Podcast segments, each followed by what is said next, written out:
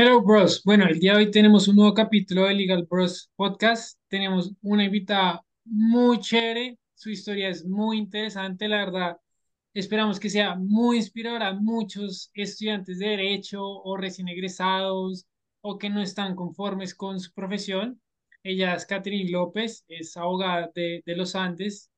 Eh, además de eso, pues tiene una experiencia laboral también bastante interesante eh, pues fue practicante de Bavaria, trabajó en Pinilla Moreno, pero su vida la llevó y cambió totalmente lo que es en día su profesión. Hoy en día tiene una tienda en Manhattan de ropa que es muy chévere, ya nos va a contar más adelante, pero Catherine, muchas gracias por estar aquí hoy con nosotros. Gracias a ustedes por invitarme. Bueno, Catherine, entonces nada, como hacíamos la pequeña introducción, cuéntanos por qué estudiaste Derecho, cómo fue ese proceso de tu carrera y lo que hablamos un poquito antes de la entrevista, ese sueño tuyo de querer hacer un LLM en una universidad, pues sobre todo una Ivy League. ¿Cómo fue eso? Y bueno, ¿cómo fue todo este proceso para tenerte donde, donde estás hoy en día? Bueno, les tengo que hacer el cuento corto porque obviamente es una historia muy larga. Eh, yo he hecho demasiadas cosas en mi vida, eh, soy demasiado No, activa. pero échalo largo, no importa. Acá, acá nos gusta escuchar ese tipo de historias. No, eh, entonces, les, les cuento, pues primero, em, yo no tenía ni idea que yo quería estudiar derecho, yo quería estudiar relaciones internacionales en el externado. Entonces, antes de eso, yo, yo me fui un tiempo a Inglaterra y, y allá, de hecho, yo quería estudiar en España, pero mi mamá se fue y me dijo, tú no te vas a estudiar España, tú tienes que estudiar en Colombia. Entonces, literal, me trajo arrastrada y entré al externado a estudiar finanzas y relaciones internacionales. Eh, cuando estaba estudiando eso, me di cuenta que no me gustaba lo que estaba haciendo, que no tenía ni idea de dónde estaba parada, porque literal no tenía ni idea que me gustaba, pero tuve un profesor muy bueno de derecho, eh, porque yo no entiendo por qué en, lo, en el externado, cuando tú estudias relaciones internacionales, literal, eso es como una introducción a todas las carreras, te hacen ver derecho, finanzas, eh, historia, demasiadas materias. De alguna manera fue positivo en mi vida porque logré identificar qué era lo que me gustaba. De nuevo, tenía un profesor de derecho y me encantó, me encantó eso y, la, y en ese momento decidí cambiar de carrera y decidí estudiar derecho. Eh, est estudié, pues, estudié derecho en los Andes. Fue de las mejores experiencias de mi vida. Siento que estudiar derecho es aprender otro lenguaje y es un lenguaje lógico que te ayuda a entender todo tipo de, de relaciones, relaciones económicas, eh, relaciones familiares, relaciones comerciales, y es un conocimiento que va a durar por el resto de tu vida. Y más allá de eso, es, es muy romántico, hay cosas muy lindas. Entonces yo lo disfruté mucho, yo no era de las mejores, pero me iba muy bien, siempre tuve un buen promedio, fui muy afortunada que mm, tenía un grupo de amigos que eran muy juiciosos, gente brillante, uno estudia en los Andes con gente brillante, gente muy apasionada. Yo no era tan apasionada por el derecho, ellos sí. Eh, yo simplemente era una niña muy responsable, muy juiciosa. Cuando estudié derecho también hice una opción en administración de empresas y ahí fue cuando me di cuenta que yo amaba los negocios. O sea, eh, eso que tienen los, los Andes como que te permite como tomar diferentes materias. Entonces yo tomé materias de diseño, materias de administración, de ciencia política, y una de las que más me gustaron fueron las de administración de empresas. De hecho, hice también como un summer program en London School of Economics, que era Strategic Management. Me encantó, aprendí un montón. Y como que siempre tuve cierta inclinación como por temas empresariales. Eh, también cuando estudiaba Derecho, yo toda la vida me inventaba negocios. A mí me encanta inventarme negocios. Entonces, eh, vendía brownies. Entonces, los brownies los hacía mi mamá. Y eran brownies de Milo. Entonces, eran brownies de Milo a mil. Costaban mil pesos. Y me iba muy bien vendiendo brownies. Eh, era algo que yo disfrutaba mucho. Eh, no les voy a negar, al principio me daba mucha pena vender, me daba mucha pena como aproximarme a la gente, pero siento que de alguna manera ahora que puedo mirar para atrás, eso fueron como como pasos para llegar a lo que tengo ahora, porque oigan, uno lo ve fácil, pero no es fácil tener una tienda y llegar a convencer a alguien que te compre un producto. No es fácil, porque no es fácil la aproximación, no es fácil saber qué palabras usar. Obviamente no, no, no soy excelente en esto, cada día aprendo más, pero es algo que sé que he ido cultivando con los años y creo que empezó desde que estaba en la universidad y vendía brownies de Milo a mil. El punto es que nada, me iba muy bien con mis brownies. De hecho, yo descubrí como un nicho ahí importante que me di cuenta que a cierta hora salían los de medicina, entonces yo tenía mi maletica que era divina, una cajita azulita que había comprado hecha acá en Estados Unidos, ya la gente me conocía y me buscaba por los brownies. Em, no sé, e, e, era como divertido saber que yo, si me esmeraba, iba a conseguir, iba a conseguir como vender esos, esos, eh, esos productos y ganar plata, porque la verdad a mí toda la vida me ha gustado la plata. A mí me encanta cómo hacer negocios. Y bueno, y también vendí ropa, bueno, siempre me he inventado mil negocios.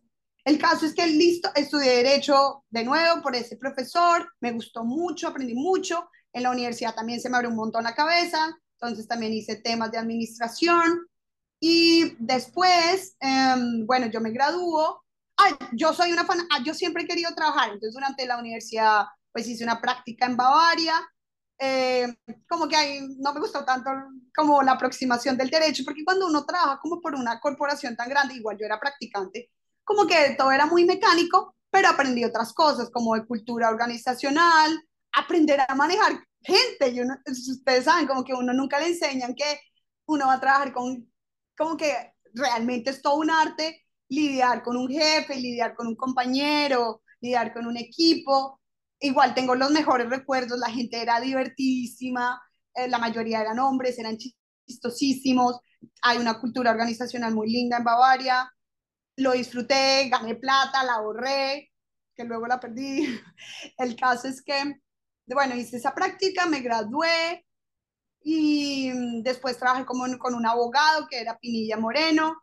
Eh, durante esa época yo pedí permiso y me fui a trabajar a la India tres meses. Me fui a trabajar a una ONG porque yo, mi sueño era hacer un LLM en un Ivy League y yo sabía que tenía que hacer como una hoja de vida muy atractiva y distinta. Entonces yo decía, tengo que hacer un voluntariado en un lugar muy extremo. Y cuando yo estudié en London School of Economics, me hice muy amiga de un indio, que nos volvimos muy amigos, y él me ayudó a conseguir trabajo allá. Entonces fui, hice una pasantía por tres meses, ha sido de las mejores experiencias de mi vida. No quiero volver a la India, es horrible en mi, en mi opinión, es muy duro, pero pues cuando uno es jovencito, pues nada le importa. Eh, fue una experiencia eh, positiva en el sentido que valoré ser colombiana. Yo pensaba que en Colombia la gente era machista. No, en India es otro nivel. Eh, aprendí como de mucho de su cultura, valoré muchas cosas que tengo en mi vida. ¿Y qué más? No, fue una experiencia maravillosa. Después viajé y ya cuando volví a la India como que quería cambiar y trabajé en un private equity que también fue de lo mejor, de lo mejor, de lo mejor que pasó en mi vida. Yo no tenía ni idea que era un private equity. Eh, entre, eh, era la, la abogada en legal compliance y fue lo mejor porque yo solo trabajaba con financieros. Era un tema muy nuevo en Colombia. Yo creo que yo soy de las primeras que empezó a hablar de temas de fondos de capital privado. Eh, crecí con la compañía un montón adoro a mi ex jefe, lo adoro, yo no sé, el que debe creer que yo estoy enamorada de él, porque me dio mucha formación en muchos, en muchos aspectos. Aprendí de finanzas, aprendí de derecho, aprendí de compliance, aprendí mil cosas, conocí mucha gente, eh, hice amigos maravillosos de, para toda mi vida. Y en cuando estaba trabajando en el private equity, yo pues mi sueño era hacer un LLM. Yo decía, yo soy abogada, yo tengo que hacer un LLM mi sueño toda la vida desde que soy chiquitica es vivir en Nueva York, pues ya, llegó un punto en que dije, lo tengo que hacer. Y yo no sé si ustedes saben que, que hay una persona que se llama Alejandra Corredor, que tú la contratas y ella te ayuda como con todo el proceso de aplicación. Entonces yo la contraté a ella y en el proceso ella como que me hizo cuestionarme la razón por la cual yo iba a hacer un LLM. Yo le dije, es un check, soy abogada de un fondo de capital privado, pues ahora tengo que tener un LLM y tener experiencia afuera y volver. Y, y como que ella me dijo, no, Catherine, como que ella trató de ver las cosas más allá, de decir, no es un check, es algo en lo que tú te tienes que sentir apasionada porque es una inversión muy grande, es mucha plata la que vas a invertir. Y yo nunca lo había pensado desde esa perspectiva. Y historia corta, eh, dije, sí, voy a hacer, voy a estudiar. Ah, no, porque ella me preguntó, ¿cuál, es, cuál sería tu pasión? ¿Cuál, ¿Qué cosa tú sientes que harías con todo el amor del mundo y no te importa si haces plata o no? Que, que la plata no importe. Y yo le dije, yo amo la moda. Amo la moda porque es, es, para mí es un arte, para mí es la manera de decirle al mundo tú quién eres, eh, es la manera de sentirse seguro. Uno no sabe, uno no se da cuenta, pero la moda uno lo empodera. Cuando tú te sientes bonito y bien vestido, tú tienes una actitud distinta hacia el mundo inevitablemente. Y, y si te das cuenta, cada día tiene más poder. Pues uno de los hombres más ricos del mundo vende lujo, ¿sí me entienden? Vende ropa, vende una ilusión, porque uno lo que vende es una ilusión, vende un estilo. Y, y yo lo he sentido desde siempre, desde chiquita soy obsesionada con la moda. Eh, cada vez que yo viajaba con mi familia, yo era buscando la, el zapato, las botas perfectas, la chaqueta perfecta. Yo quería llegar al colegio o a la universidad con algo nuevo, algo innovador. Me gustan mucho las texturas, me gustan mucho las telas. Eh, como que para mí es importante como el valor agregado que pueden generar eh, de alguna manera. El punto es que nada, eh, dije el fashion, entonces busqué que estudiar.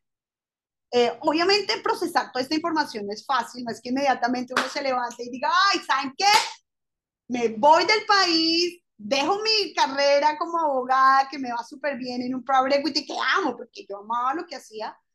Entonces fue un proceso, fue como una conversación muy larga conmigo misma. Y, pero yo siempre he sido súper arriesgada. Yo siempre digo, hay que tirarse a la piscina sin flotador. Hay que tirarse porque entre más uno evalúe la situación, no lo hace. El que analiza se paraliza. Entonces yo dije, no, me voy a tirar a la piscina. Worst case escenario, viví una experiencia nueva, conocí gente nueva, la plata va y viene, el tiempo no. Y el tiempo es lo más valioso que nosotros tenemos y yo soy de la filosofía que al final todo es ganancia. Así no salga bien, es por algo, es porque no convenía. Y realmente todo con Parsons fluyó súper bien. Me vine a estudiar. Eh, amé, amé con todas las fuerzas lo que aprendí, porque obviamente era una, algo que yo no estaba acostumbrada a, a estudiar. Eh, Parsons es súper intenso en tareas, porque lo que yo hice fue una cosa que se llama un associate degree, entonces es más como tú estudias, no es, no, es un, no es una maestría, entonces como la manera que te tratan, te tratan más como con un estudiante, entonces todo el tiempo presentaciones, todo el tiempo tareas, entonces te haces tener un estudio intenso, eh, entonces aprendí muchísimo, se me abrió la cabeza, conocí gente del mundo entero, eh, hice también como un estudio durante el verano en Parsons, París, y también en Polimoda en Florencia, que también fue una experiencia divina. Y de todo eso, sin darme cuenta, iba recolectando como muchas ideas. De, todo, todo suma. Uno no se da cuenta, pero en la vida todas las cositas chiquitas van sumando. Y uno al principio como que no entiende, como que uno todo lo ve como puntos regados. Pero todos esos puntos cuando se acumulan van construyendo algo. Y eso fue lo que pasó conmigo y lo que sigue pasando. Como que yo simplemente opero, porque yo digo que en la vida solo hay que operar. Cuando tú tienes una idea, un sueño, simplemente opera, ejecuta. Y no, no pienses como, oiga, ¿dónde estoy? Oigan, avísenme si hablo muy duro porque yo hablo demasiado duro. No, sé. no está perfecto, está perfecto. El caso es que, mm, nada, entonces como que yo sin darme cuenta, todo lo que hacía en Parsons eh, sumó demasiado. Eh, yo creo que en parte la experiencia fue mucho más enriquecedora porque ya era una persona más grande y cuando es distinto cuando tú empiezas a estudiar a los 16 años, pues ya cuando estás en tus, en tus late 20s ya es distinta la aproximación que tienes. El caso es que, nada, aprendí un montón. también hice un internship en una marca de lujo que se llama Zimmerman. Lo peor es que había momentos que yo llamaba a mi mamá y le decía, mamá, no puedo creer que yo esté trabajando para una persona gratis, en donde me ponen a vestir a una modelo cuando yo antes tenía mi propia oficina en Bogotá y ganaba plata. Y aquí, literal, ni siquiera me dan un café gratis. Y todo por ganar experiencia y en últimas, así estuviera vistiendo la modelo, era un contexto en el que yo estaba aprendiendo, en el que yo estaba absorbiendo información y fue súper enriquecedor.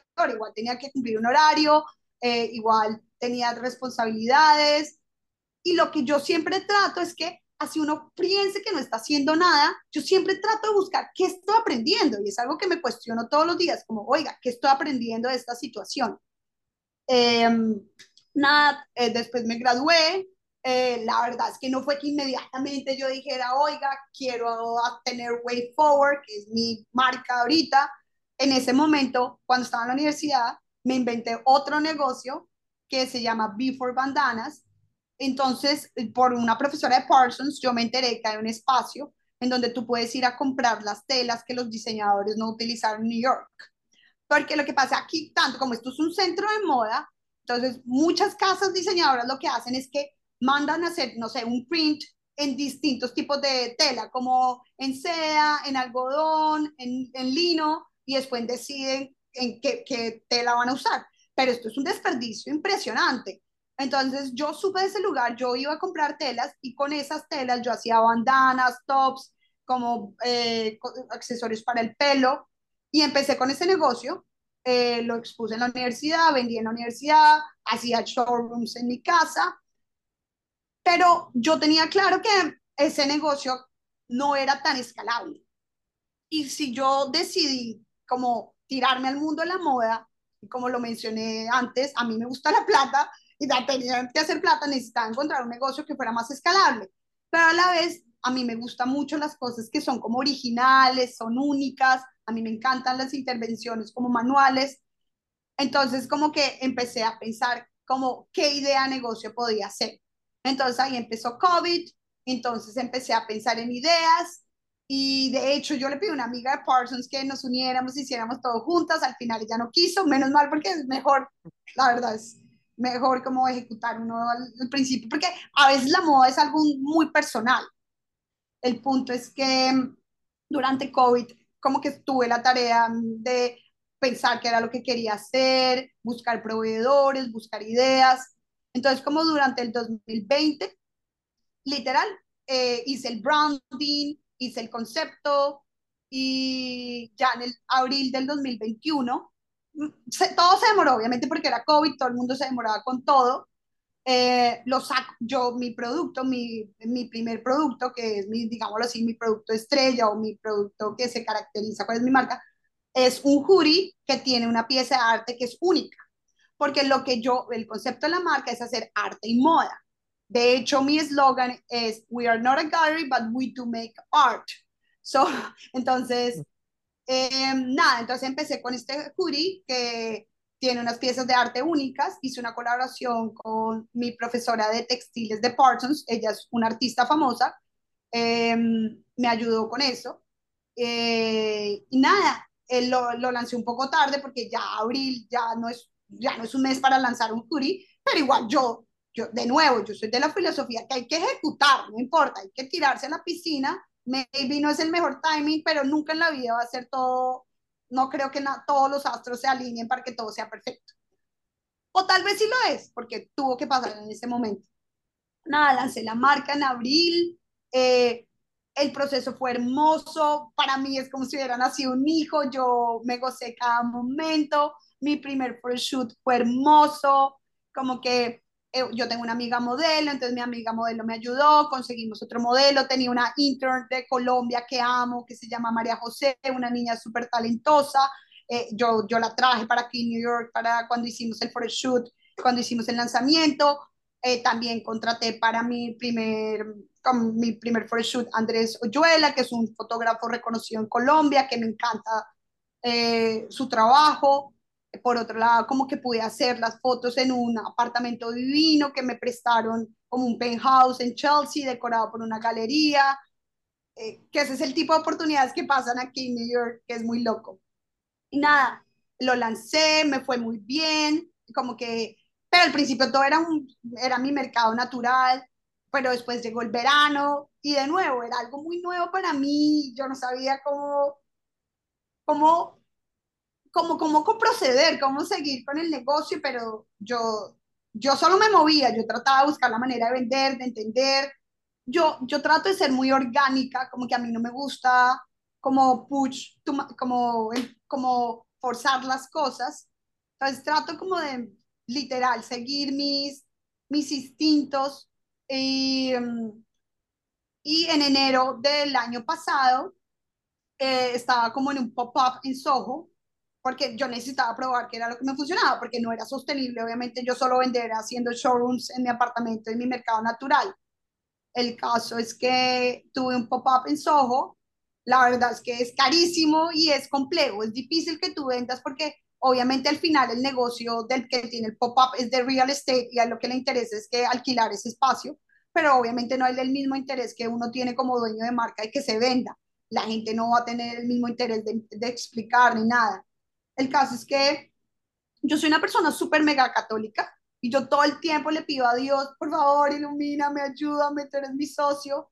Y me pasó un milagro y para mí fue de verdad de las cosas más grandes que ha hecho Dios. Yo tengo como unos amigos que ellos tienen como unos restaurantes acá en la ciudad y eh, una noche yo los invité a mi casa en enero y ellos, y uno de ellos me dijo como, oye, Catherine, que tú tienes un pop-up en Soho, deja de pagar eso, yo te presto una tienda. Y yo, como así que me prestas una tienda?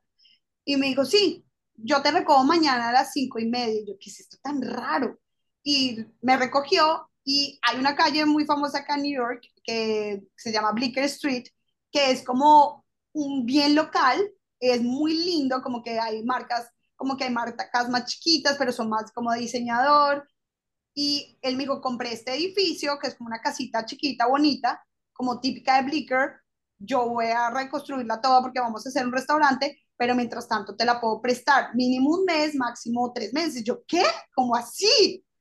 Entonces, imagínate que alguien te preste una tienda gratis en Blicker Street, pues es un milagro muy grande. Nadie, nadie te la va a ofrecer o te la van a alquilar, porque pues el real estate acá es muy caro.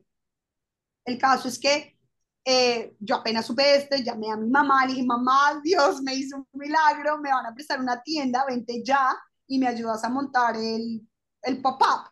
Entonces monté un pop-up ahí en Blicker Street, nos demoramos como seis días montándolo, esto era febrero, estaba haciendo demasiado frío y el primer día, sé, literal, que más o menos ya podíamos abrir para vender, llegaron unas personas y compraron tres sacos.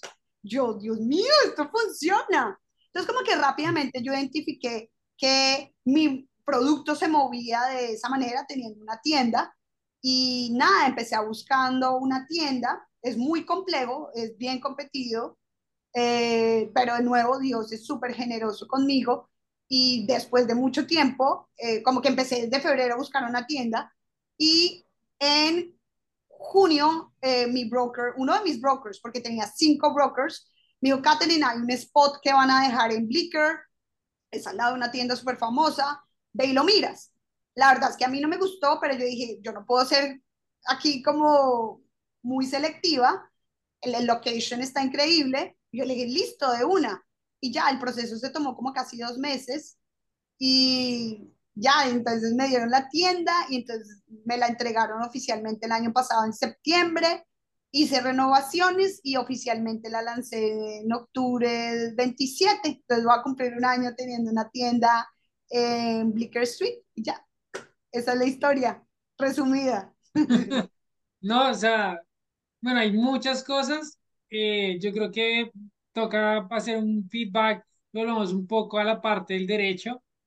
Muy chévere todo lo que contaste, muy chévere tu, tu, o sea, tu proceso, tu crecimiento personal, profesional, pero entrando un poco más en el detalle y, digamos, enfocándonos a lo que hablábamos antes de comenzar, como con los abogados y demás, ¿qué consejo les podrías dar, digamos, como esa experiencia y lo que tú dices? Mucha gente entra a 16, 17, 18 años, realmente no sabe qué estudiar, luego llegas a Parsons, ya tienes como una idea de la vida, del trabajo, de tu profesión, como qué les podrías decir como a esos recién abogados que están comenzando, que están estudiando, o sea, que vean el mundo y sobre todo que pues tú en los Andes tuviste como la opción de administración. Entonces, como, ¿qué, qué les podrías decir? Porque es muy chévere y muy interesante ese camino, ese proceso que tú has tenido, pues tanto pues, personal como profesionalmente. Yo creo que lo más importante es que no tengan afán, como que la vida siempre te da oportunidades eh, y que, que exploren, o sea, puede que no estén seguros que amen irse a estudiar una firma abogados, pero esa firma abogados te va a dar un entrenamiento, te va a dar un conocimiento, te va a dar una experiencia. Maybe no va a ser la experiencia para que vaya a ser tu trabajo de los sueños, pero va a ser una experiencia para aprender a lidiar con un jefe o, o aprender a escribir mejor o hablar mejor. Como que entiendan que todo en la vida suma y que nunca hay un afán, como que todo en la vida tiene que ser baby steps. Y si están demasiado perdidos, yo una vez oí algo que me parece que es muy sabio, es muy simple, pero dice que hay que poner atención a lo que uno le pone atención, porque eso que uno tanto le para bolas es lo que a uno le gusta hacer. Entonces, como que traten de mirar qué es eso que tanto le paren bolas y a raíz de ese descubrimiento pueden construir algo. Y que, que tengan la esperanza que uno siempre se puede reinventar, que no porque estudiaste derecho ya toda la vida tienes que ser abogado, no. Y que, y que todo es y que todo es baby steps, literal, todos son pasitos de bebé y todo es acción. No, no sé si se sienten estancados, muévanse, entonces digan, bueno, entonces maybe, eh, no sé, como que no soy feliz siendo abogado, entonces voy a ponerme a investigar, voy a hablar con alguien, como que sean recursivos, todo en la vida es ser recursivos, como que no se queden solo con el pensamiento de que no sé qué hacer de mi vida, esto no, no debía haber estudiado algo, no, por algo fue que pasó, ya estudió, ya lo hizo, encuentre una alternativa, muévase, muévase, como investigue, piense y ya, es acción, todo en la vida es acción. That's all. sé. Bueno, yo también me quiero devolver a, pues porque nos diste un contexto general, lo cual es muy chévere porque ya la audiencia pues puede conectar todos los puntos. Nosotros ahora pues vamos de pronto a profundizar en cosas que nos llamaron la atención. A mí de verdad me llegó mucho lo que dijiste, como ese punto de inflexión cuando tú ibas a hacer la maestría. Y yo lo noto porque de pronto me ha pasado a mí, le ha pasado a otros compañeros, que es como, claro, es, si voy a una Ivy League y hago mi LLM, es como, mm, como chequear una caja en donde estoy como Sí, alineada con lo que dice la vida que hay que hacer. Exacto, y, y no solo eso, sino con como que todo el mundo va a estar como orgulloso de mí o estoy como, como haciendo algo como muy importante, pero de pronto entonces nos da motivación correcta y eso me, fue lo que me pareció chévere, que ella siendo que prepara a las personas para tomar ese tipo de exámenes y entrar en, en, en esas universidades, fue como, ¿tú por qué estás haciendo esto? O sea, como que de pronto ella tiene una experiencia en donde ve que mucha gente lo hace, se gasta mucha plata porque son muy costosos, para que después, no sé, más adelante digan, la verdad es que a mí esto no me gusta. Eh, entonces, te pregunto, retrospectivamente, porque se fue como, como un efecto mariposa, si seguramente tú hubieras seguido adelante, puede que hubieras seguido pues en esta vida ejerciendo el derecho, pero fue como un momento de reflexión, de, de hacer un pivot, pero muy rápido y te llevó, digamos, a otro camino. Eh, no sé, hay gente que de pronto no tiene ese punto de inflexión, esa reflexión y sigue por acá. ¿Tú cómo lo ves en retrospectiva? Yo, mira, en retrospectiva yo lo veo que la gente no entiende que la vida se pasa muy rápido y que realmente es triste perder el tiempo haciendo algo que no te gusta o que no te llena. Y uno sabe, uno sabe cuando las cosas no le llenan a uno. O sea, uno le pone como mucho mucho detalle a la vida, la vida es más simple. Uno, cuando, como cuando uno no sabe, ¿sabes qué? Uno no sabe leer las señales. Uno sabe que va a llover cuando ve el cielo gris, pero uno no sabe que está triste porque, no sé, el estómago le duele o todo el tiempo tiene ganas de llorar. Es una analogía muy tonta, pero mi punto es, hay que aprender a leer las señales. Entonces, ¿Por qué es importante? Porque uno se le va la vida tomando una decisión cuando la vida es muy cortica. Mira, ya se acabó este año. ¿Y qué hiciste? ¿Qué hiciste para lograr eso que tanto quieres?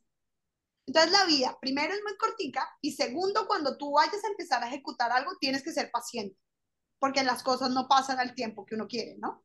Esa es la otra cosa. Pero volviendo a nuestro punto, que es el más importante, que es como darle un consejo a aquellas personas que dicen, oiga, yo estoy derecho, pero no estoy segura que esa fue la decisión acertada. No importa, ya sabe que no es la decisión acertada. Ahora encuentre qué es eso que le gusta y empiece a hacer algo. Empiece a hacer algo y entienda que todo en la vida es ganancia y que entienda que lo que está jugando en contra de uno, lo único que está jugando en contra de uno es el tiempo. Y es algo que no se puede desperdiciar. Me surge una pregunta y es, eh, digamos, de pronto hay ciertas personas que se animan mucho con un tema y dicen, no, ahora a mí lo que me gusta es esto. Y después de un, después de un tiempo se aburre y cambian otra cosa y cambian y cambian y cambian y de pronto ese es el miedo, como no mantener una consistencia. ¿Tú tuviste como ese temor eh, o como esa inseguridad, o uno cómo la enfrenta para saber, ¿es una inseguridad o es que de verdad no me gusta y hay otras cosas que sí me gustan, que también es totalmente posible que eso sea la situación? Yo te voy a decir una cosa, lo que pasa es que yo que creo que yo tengo un tipo de personalidad que yo soy muy consistente.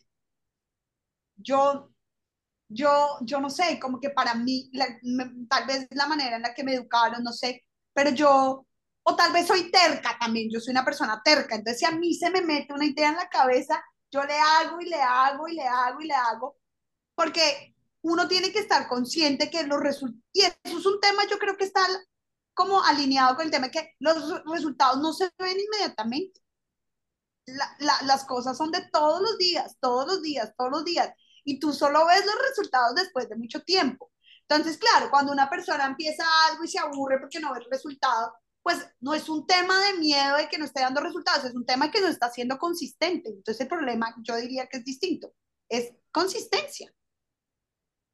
Y creo que un ejemplo de eso fue cuando nos contaste que, que estabas haciendo la práctica, que estabas, digamos, eh, no, no estabas recibiendo ningún salario, mientras acá en Colombia, pues ya, ya digamos como que estaba la carrera hecha, estaba recibiendo el salario. Y ahí es donde de pronto uno cuando emprende le entra como ese miedo de, ah, sí. pucha, ¿será que la embarré? Y ahora... Eso sí te lo digo, eso sí te lo voy a decir. Yo, yo, mi miedo es la plata, es como, pues, pucha, yo firmé un lease por cinco años de mi vida, que si tú ves los números, tú dices, Katherine, estás loca. Yo decía, Dios mío, ¿yo qué estoy haciendo? Pero yo nunca voy a saber si va a funcionar si no lo hago. Y pues si la embarro, la embarro. Y ahí miraré cómo lo soluciono, porque siempre hay solución. Todo, para todo hay solución. Lo único que no hay solución para la muerte es los impuestos, pero literal, el resto, todo tiene solución. Entonces, yo creo que ese es el punto, como que si tú no tratas, pues nunca vas a saber. Entonces hay que hacerlo. Es simplemente, es dejar de analizar tanto y tirarse a la piscina, como digo yo, ya. Y obvio, sí, a mí, como así, yo millones de veces digo, Dios mío, voy a empezar la vida desde cero, porque es en otro país, es en otro idioma, es en otra cultura, Dios mío, ¿cómo voy a pagar el arriendo de esta tienda? ¿Cómo voy a pagar todo esto? Y me di cuenta que la respuesta es, trabaje, muévase. Eso es todo. Es que esto no es una filosofía, esto no es ciencia cohetes, esto no. La única respuesta es muévase, trabaje y deje sus excusas a un lado y cuando deje sus excusas a un lado empieza a ver los resultados. No se ponga excusas. Pero bueno, ahorita que, ahorita que dices esto y trayendo también ya como hacia el presente, lo que estás viendo, lo que nos cuentas de tomar cinco años el, pues digamos, el local de arrendamiento, de pronto tu razonamiento lógico como abogado, porque uno como abogado es muy lógico, cómo tomar las decisiones, como pues, obviamente las leyes, demás, y cuando obviamente venías tratando de un private equity, que obviamente todas estas decisiones también son mucho más racionales, porque tienen que seguir los números, mirar, bueno, todo el tema. ¿Cómo fue ese momento? Como que te volviste como tu mentalidad, como de abogada muy racional de tomar todas las decisiones, revisar todo, pensarlo, o cómo fue, o literalmente no, ya sigamos adelante, ya lo que fue fue. No, to be honest, la verdad es que, la verdad es que me sirvió el hecho que mi amigo me prestara la tienda porque rápidamente identifiqué que yo podía pagar una arriendo. O sea, si de alguna manera tuve como ayuda divina, como que o de otra manera yo no sabría que podía pagar una tienda. Entonces, como que lo que pasa es que rápidamente identifiqué la oportunidad porque dije, estoy vendiendo, esto puede, cubrir. Yo al principio decía, a mí lo único que me importa es cubrir el canon de arrendamiento. Pero si te fijas, yo me estaba moviendo. Sí, empecé con un pop-up que no era, no, era, no era lo que me iba a servir, pero gracias a eso alguien se enteró y me pasó esta oportunidad, porque hay oportunidades en la vida, entonces lo importante es que maybe lo que tú haces no sirve porque ese pop-up no me sirvió, pero me abrió otra puerta porque alguien supo, ¿sí sabes? Es moverse, es moverse porque, no sé, tú dices, voy a empezar a vender brownies en la calle y nadie te compra, pues, pero no sé, te caes en la calle y una persona le da pesar y te dice, oye, ¿tú qué haces? No, yo vendo brownies, pero oye, creo que en la calle no te sirve vender porque la gente piensa que están contaminados. Yo te conecto con esta persona, pero sí saliste a la calle a vender el brownie y alguien te caíste y una persona te dio una idea. Es eso. La vida es así. Es salir, es enfrentarse, es buscar. Porque puede que tengas otra respuesta. Porque lo que te digo, la manera en la que yo, yo, me, tiré, yo me tiré a, la oportunidad de coger ese pop-up carísimo en Soho, no vendí, pero gracias a eso una persona supo y me ofreció algo. Y gracias a esa oportunidad yo supe que podía pagar una tienda. Como que todos son oportunidades. Es aprender a leer.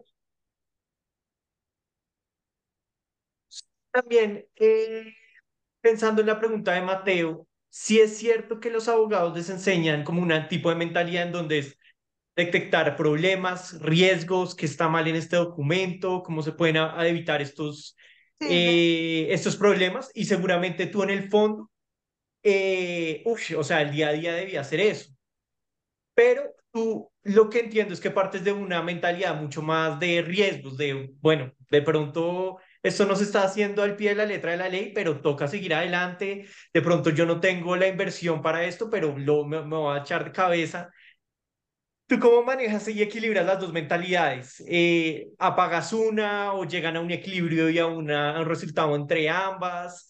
Porque es que a muchos abogados les pasa eso, que les enseñan una cosa, pero a la vez de pronto tienen una, un alma más creativa, más innovadora, quieren probar nuevas cosas y eso en el mundo del derecho eh, se ve raro. A nosotros nos ha pasado que tenemos el podcast, tenemos una firma que brinda servicios de una forma diferente, innovadora, creativa, y es como estos que están haciendo.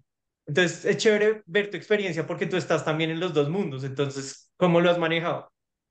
Yo, ¿sabes qué lo que pasa cuando yo me siento muy confundida y le meto demasiada racionalidad?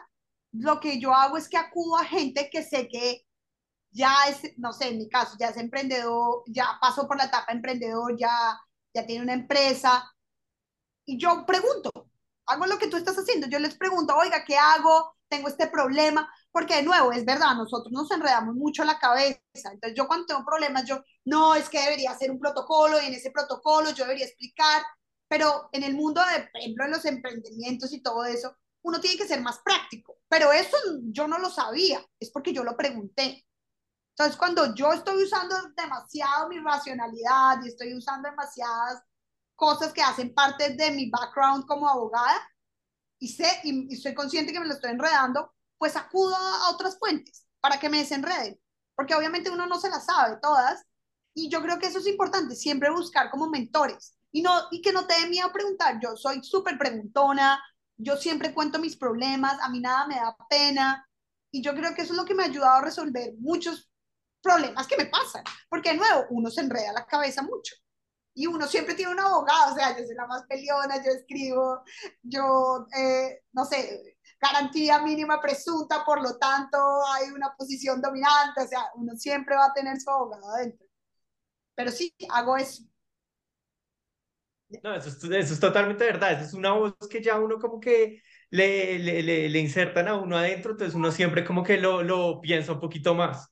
Total. sí, sí, sí. Pero en, en, mi caso, en el punto del emprendimiento, hay que ser más prácticos, hay que aprender a ser mucho más prácticos. Y como dejar tanto, la gente no, es como uno le enseñan que firma un contrato y lo lee. No, no, no, no, no, no. En la vida real la gente es mucho más práctica. Y la gente no lee, empecemos por eso. La gente no lee en ningún lugar del mundo. La gente no lee. Entonces hay que ser más conciso, hay que ser más práctico. Hay, y en últimas, todo es comunicación todo es comunicación. te, te, digo, yo cuando llega una persona acá a mi tienda, comunicación. ¿Cómo en un segundo tengo que explicar mi marca? no puedo ser tan abogada y hablar tanto. De acuerdo. Yo otra pregunta que tenía es, con la historia de los brownies, que tú identificaste el nicho, que digamos esas ganas de ver por dónde hay negocio, cómo puedo crear un negocio. Eh, eso es porque, digamos, tú lo viste en tu casa, tus papás son empresarios, son abogados, eso es muy de ti, como que tuviste ese chip desde la universidad y, y, siempre estás viendo eso, es algo que has desarrollado, ¿de dónde salió? Mis papás no son emprendedores, pero mi mamá es una persona súper alcahueta. Y entonces como que yo todo lo que me invento, ella me dice sí, desde chiquitica. Y como que, te voy a decir, esto es algo muy particular, desde que yo era chiquita yo tenía como dos sueños. Yo soñaba, yo me moría por ser una ejecutiva, por ser alguien súper ocupada, que todo el tiempo en reuniones. mi juego favorito era ir como al estudio, coger cheques firmar cheques, pretender que estaba en el computador, jugaba que no tenía tiempo para ir a comer. Yo quería ser una ejecutiva y lo fui, fui una ejecutiva. Pero mi otro sueño era ser como algo relacionado con moda. Yo me moría, yo me ponía toda la ropa de mi mamá, yo me miraba en el espejo, yo decía, Dios mío, yo tengo demasiado buen gusto, te lo juro que yo me decía eso. Y, y pero al mismo tiempo como que yo siempre predomino querer ser la niña ejecutiva, pero para serte honesta, el tema del emprendimiento no tengo ni idea, como que, no sé, no tengo ni idea, tal vez es un tema porque a mí me gusta la plata, entonces me gustaba vender cosas y de chiquita como que yo desde, desde mis papás se divorciaron cuando yo era chiquita y mi papá me daba una mensualidad, era como un salario. Y yo siempre tenía plata, entonces a mí me encantaba prestarle plata a la gente, entonces yo tenía un cuadernito que llevaba mi contabilidad, cuánto presté, cuánto me gasté, cuánto voy a ahorrar como que a mí, me, a mí me gusta la plata. Entonces, tal vez eso es parte de mis características de por qué quiero ser emprendedora, no tengo ni idea, la verdad. No sé cómo responder eso. Es algo que pero, está aquí.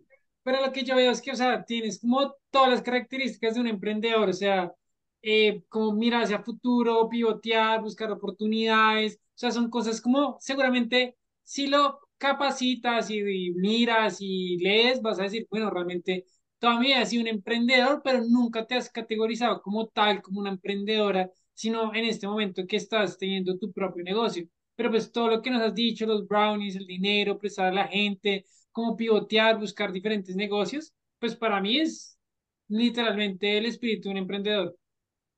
Sí, tiene sentido. E, e inventarme cosas, siempre me invento negocios. es verdad. Pero sí, es algo que está dentro de mí, no sé pero no, no fue algo que viera en mi casa, la verdad. Y yo tengo otra teoría. Digamos que es muy eh, autónoma la forma como que has aprendido de negocios. No ha sido como el, la típica persona que dice, bueno, voy a emprender y voy a comenzar a leer libros de emprendimiento. no, jamás. Eh, es exacto. Eh, eh, es como que hay dos tipos de emprendedores, nosotros que ya hemos entrevistado varios. Uno más esquemático, pero tú eres totalmente el que tiene el ADN y aprende de forma como pragmática, como, como lo que decías ahorita, como entra el, el cliente y, no sé, le hablo por dos horas pensando que lo estoy haciendo bien y no vendo nada y es, no, le tengo que vender la idea en un segundo. Tengo que ser como muy consciente del ambiente, de que funciona. Bueno, los médicos eh, no, me están vendiendo en tal zona, pero los médicos cuando salen de turno sí me compran. Eh, pero eso es difícil de desarrollar porque en una de nuestras entrevistas hablamos con Mario Hernández y él era como, es que uno nace siendo emprendedor, no es algo que uno pueda como generar esa habilidad. Puede que sea verdad, pero yo como que me rehuso y digo, no, igual uno de pronto sí puede hacer algo por como tener esa visión, ese chip.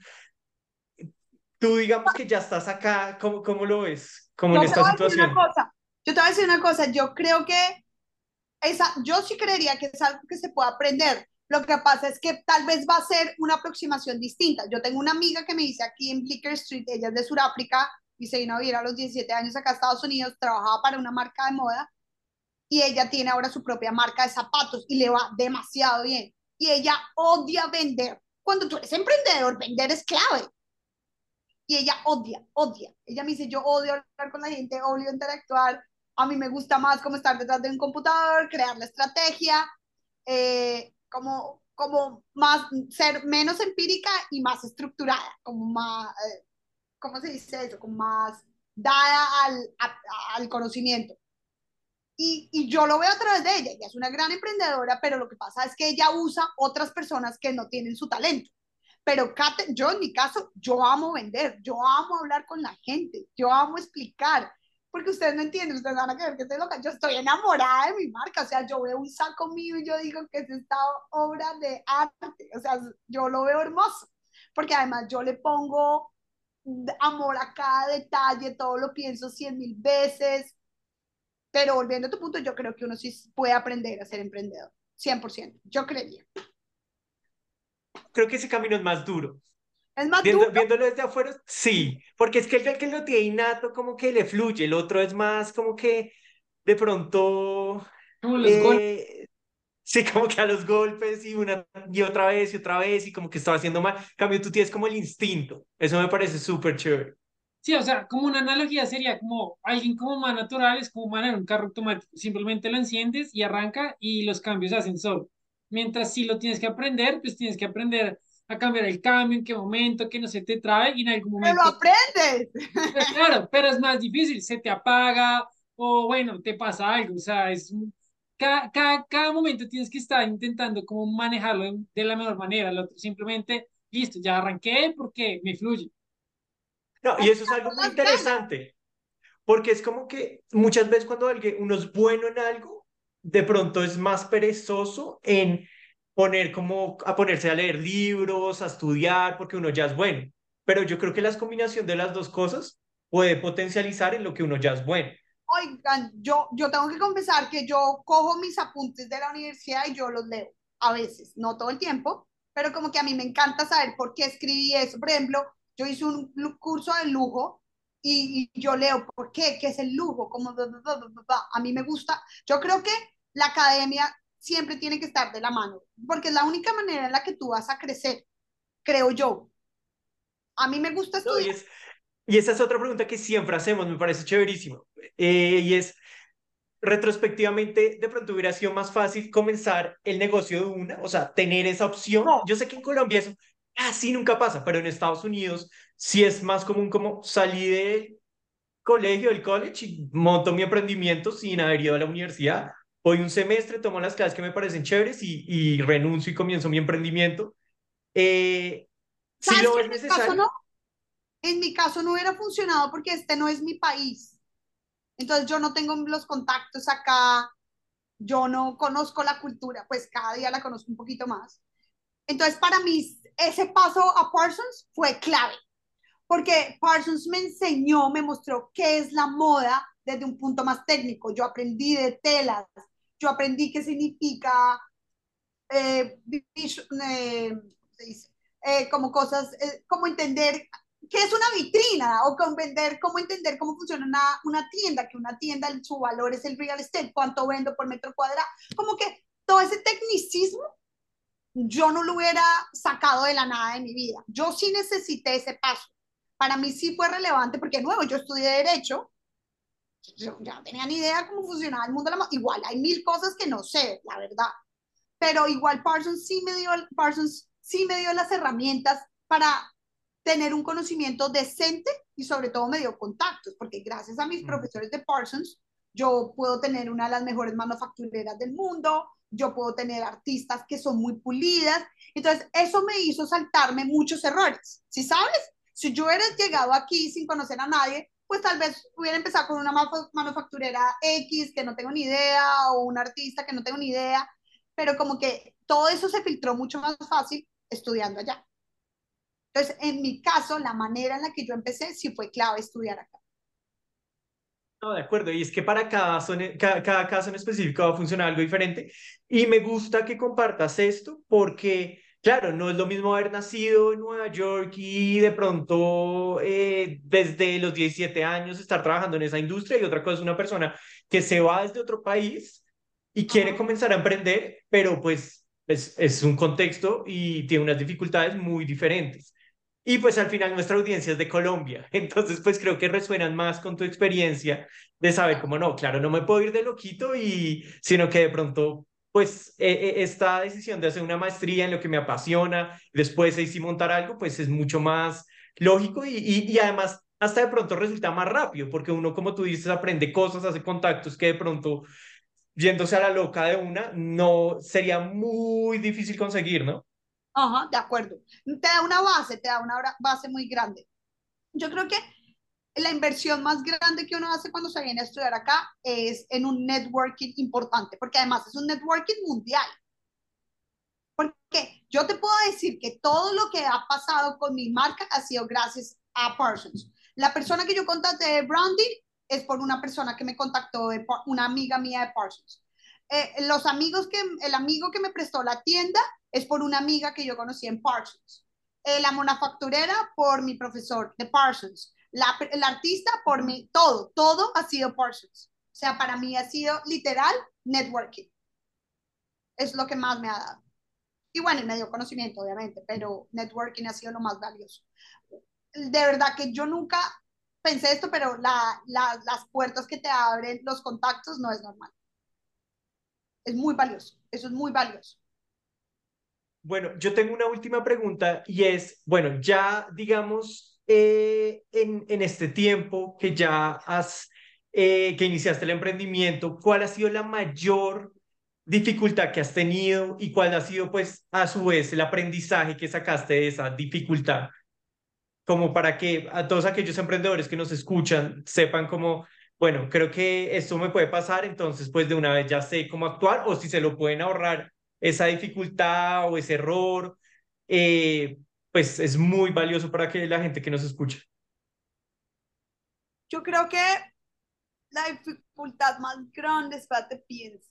Como que yo te voy a decir una cosa, yo antes de hacer mi emprendimiento, yo me puse en la tarea de llamar a mucha gente que ya era emprendedora, que estaba en el mundo de la moda. De hecho, em, hablé con Felipe Falla, el de Whitman. De hecho, trabajé para él durante COVID antes de lanzar mi marca. Yo lo llamé a él porque yo trabajaba con una persona en el Fondo de Capital Privado que lo conocía a él y me dijo, oye, le dije, oye, conéctame con esa persona que yo le quiero hacer preguntas. Em, entonces, como que lo que yo hice es que antes de hacer mi emprendimiento, yo traté de hacer mucho due diligence. Yo creo que una de las cosas claves en la vida es el due diligence, como mirar, investigar, y, y me sirvió, y me sirvió bastante. Eh, pero te iba a decir algo, espérate, algo relacionado con eso, es que... De la dificultad. Crisis más grande, no, sí, la crisis más la dificultad más grande no ha sido relacionado tanto con el giro ordinario del negocio, que es hacer ropa y crear prendas únicas.